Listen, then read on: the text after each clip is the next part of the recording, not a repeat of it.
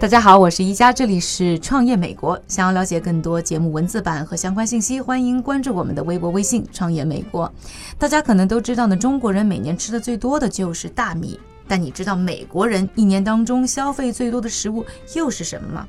答案是面包。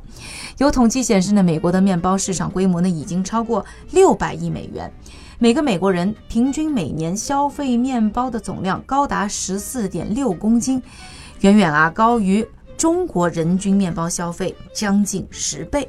在如此巨大的面包消费市场当中呢，有一款呢名叫“杀手”的面包，被称为是美国家庭餐桌上的首选。这种面包呢带着浓郁的果仁口味，凭借全谷物、非转基因的健康招牌，畅销美国五十个州，甚至呢还红到了加拿大，成为北美销售排名第一的有机切片面包品牌。而比呢杀手面包销量更传奇的，就是他的老板 Dave Dell 的人生经历。因为呢，Dave 呢曾经是一个不折不扣的瘾君子，还因此呢坐了牢。出狱以后呢，却转身成为了全美受人喜爱的面包大王。今天呢，我们的节目呢就想和大家分享一下这个现实版《肖申克的救赎》的故事。Dave 啊，从小就是个性格叛逆的坏小子。一九六二年出生在波特兰一个面包家庭，父母呢都是虔诚的基督教徒。然而，Dave 却早早开始抽烟喝酒。上高中后的第二天，就擅自辍学，开始闯社会。到了二十岁，Dave 就已经变成了人们眼中不折不扣的小混混，而且负债累累，吸食大麻，最终因为毒品上瘾而锒铛入狱。作为人们眼中的 loser，Dave 算是荒废了青春。除了待在监狱，似乎也没有别的出路。而就在那个时候，躁狂和毒瘾的发作呢，让他频频丧失尊严，甚至自杀过很多次。就这样呢，Dave 在狱中呢度过了整整十五年。这十五年当中，他甚至错过了见父亲最后一面的机会。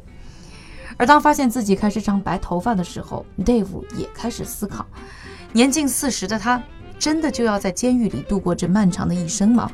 他开始萌生了一个念头，就是要到高墙外头去。二零零一年，Dave 正式向监狱申请减免刑期，并开始在狱中呢学习电脑、商业技巧，接受呢技能培训等等。二零零四年圣诞，Dave 呢获准出狱，前来接他的哥哥，看到面前站着的焕然一新的弟弟，欣喜不已，邀请他加入自己。参与到父亲留下来的面包烘焙事业中，而 Dave 呢也一改往日啊古惑仔的作风，开始呢兢兢业业当起了面包师。在做面包的过程当中，他发现人们啊对于全谷物的健康好处的理解啊在不断加深，而父亲呢烘焙的全麦物有机面包呢恰好是符合这一兴起的健康理念。这样的面包呢，在他看来一定会受到人们的欢迎。Dave 呢开始着手啊研究起了面包生意经，他自告奋勇地申请开设一条新的面包生产线，生产呢三明治面包、晚餐小面包和肉桂卷甜面包。这些面包啊，通通采用全谷物的制作方式。为了保证呢优良的口感，Dave 呢还在不同的谷物品种间呢精挑细选，形成了特有的浓郁的坚果口味。还特意在公司里啊挑选出那些口味特别难满足的人，专门让他们来品尝面包。只有这些人能满意，他们生产出来的面包呢才算合格。就在这样呢非常严格的要求下呢，产出的面包，哪怕是保存五天啊，他们的口感依然能够呢像第一天一样的松软香甜，几乎啊能秒杀人们的味蕾。这种感受呢，也给了 Dave 一个新的创意，就是把自己的面包呢起名叫“杀手面包”。为了让面包看起来呢更有食欲，Dave 呢还费尽心机的设计了一套呢简洁明亮的包装袋，在上面呢还印上了自己啊弹吉他的卡通形象。杀手面包呢就此问世，当时的售价是四点五美元一袋，算得上是一线品牌的价格了。除了父母留下的老客户，几乎呢没有新的客户愿意去购买这款昂贵但没什么名气的新面包。无奈之下呢，Dave 只能一边坚守着生产线，一边罗列出当地所有的小公司，挨家挨户去推销。雪上加霜的是呢，曾经入狱的经历呢，也成了 Dave 面包生意的绊脚石。不少人呢，听闻面包师曾经是个瘾君子，纷纷拒绝了 Dave 的诚意。但 Dave 呢，没有自暴自弃。他心想，既然坐牢的经历已经无法回避，为何不干脆利用它为自己来做宣传呢？于是他索性把自己的故事呢加印到面包的包装袋上，希望让更多人看到，即使犯了错的人，只要一心向善，一定会有第二次机会，开始新的人生，做出好的面包，完成对自我的救赎。果然，这个大胆的尝试吸引了很多人的眼球，更有许多迷茫的年轻人为之鼓舞，将杀手面包视为人生道路上的精神食粮。就这样，Dave 成功的用自己的经历激励到了更多人，也为他的杀手面包增加了新的附加值。随后，Dave 将自己1.5万美元的积蓄全部拿出来投入引进设备，开始更加专业的生产面包。短短三年的时间当中，Dave's 的日常生产呢增加了一倍多，每天能够生产八九万袋面包。紧接着，杀手面包呢被引荐到当地农贸市场开始销售，并且呢频繁的出现在呢俄勒冈家庭的餐桌上。为了满足市场多元化的喜好需求，Dave 呢又开发出了一条呢薄切面包的生产线，每片面包所含的卡路里只有六十到九十卡，迅速啊窜升成公司最畅销的产品之一。随着企业迅速的壮大，美国西北部呢都开始销售起杀手面包，销售量呢一路拉升到了一千五百万美元。拿下了西北市场的 Dave 呢开始面临两个选择，一个是按兵不动，还有一个就是乘胜追击。杀手面包有没有可能走进中部甚至东部精英阶层的家庭呢？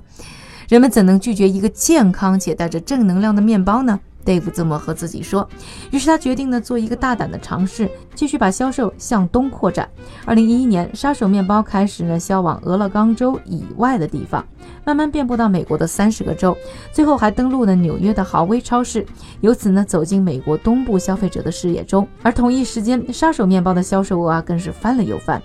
Dave 呢，甚至还收到了来自于国际知名零售超市 Costco 的邮件。原来有越来越多的顾客向他们询问是否有卖 Dave 的杀手面包，因此呢要和他进货。但是呢，走向国际市场也意味着要做好更充足的准备。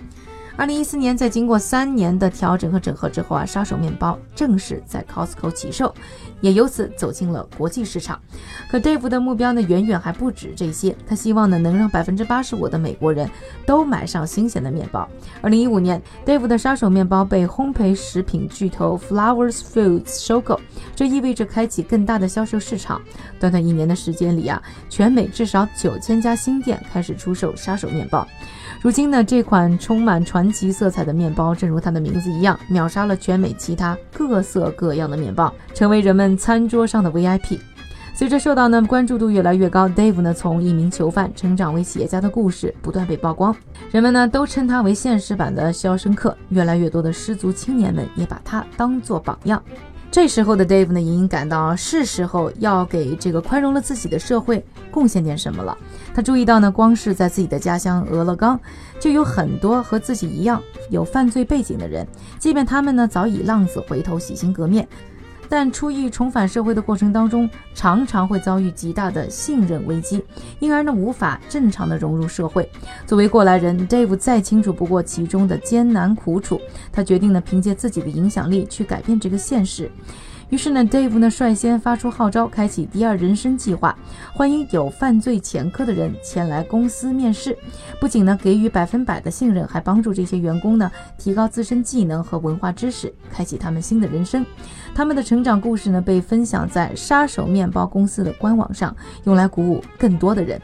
第二人生计划呢，也成为 Dave 和他杀手面包的第二张名片。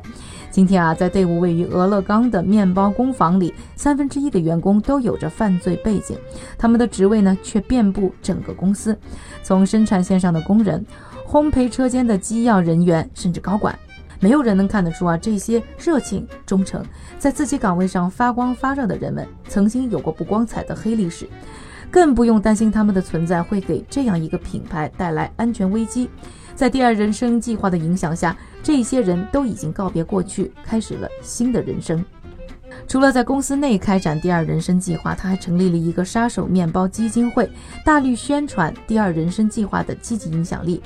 号召呢全美的烘焙公司呢都能参与进来，和他们一起去帮助这些重返社会的人。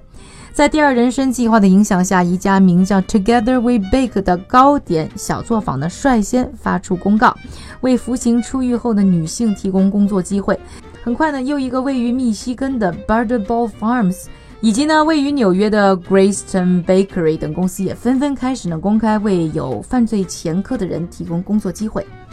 现在呢，还是让我们回到故事的开头。如果说呢，全美人民喜爱的杀手面包出自一个蹲过监狱的瘾君子之手，你会感到惶恐不安吗？回头看 Dave 的成功，我突然想起大家熟悉的橙子大王朱时健，同样是锒铛入狱。朱时健呢，重返社会后呢，便开始勤勤恳恳地种橙子。最终还卖出了响当当的品牌朱城，而我们故事的主角 Dave 出狱后呢，兢兢业业做面包，也做成了全美皆知的面包大王。或许我们可以从他们的故事当中呢，得到一些启发。首先，好的产品一定是创业成功的关键；其次，善于利用自身的特点去开展内容营销。有的时候，人们买的不仅仅是产品，还是你的故事。